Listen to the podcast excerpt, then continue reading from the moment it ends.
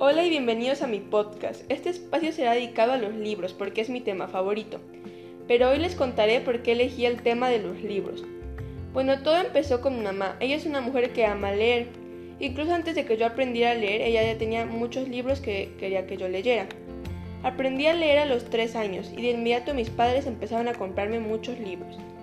Hasta que yo sola empecé a pedir los libros que más me gustaban. He leído muchas obras literarias entre ellas Orgullo y Prejuicio, Romeo y Julieta, El diario de Ana Frank, El Principito, La abadía de Northanger, Abuelito Palina, Tom Sawyer, Charlie la fábrica de chocolates y la saga de la selección de Kiera Mi mamá me sugiere en este momento que lea Jane Eyre, así que es mi nueva meta.